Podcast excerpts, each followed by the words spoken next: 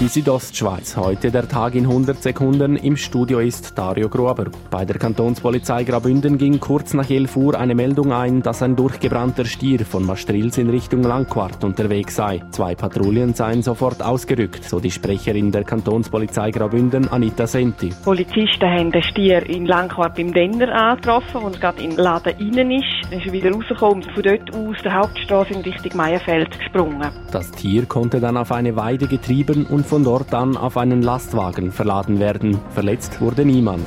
Der Große Rat hält nächste Woche die Junisession extramuros ab, also außerhalb der Mauern des Großratsgebäudes. Durchgeführt wird die Landsession in Pontresina. Obwohl auch Landsessionen in erster Linie der parlamentarischen Arbeit dienen, hat Pontresina ein Rahmenprogramm zusammengestellt, sagt Gemeindepräsident Martin Ebli. Aber darf jetzt noch nicht viel erzählen, sonst wissen schon alle, was kommt. In der Vergangenheit fanden bereits Landsessionen in Disentis, Davos, Landquart, Poschiavo, Samnaun und Arosa statt.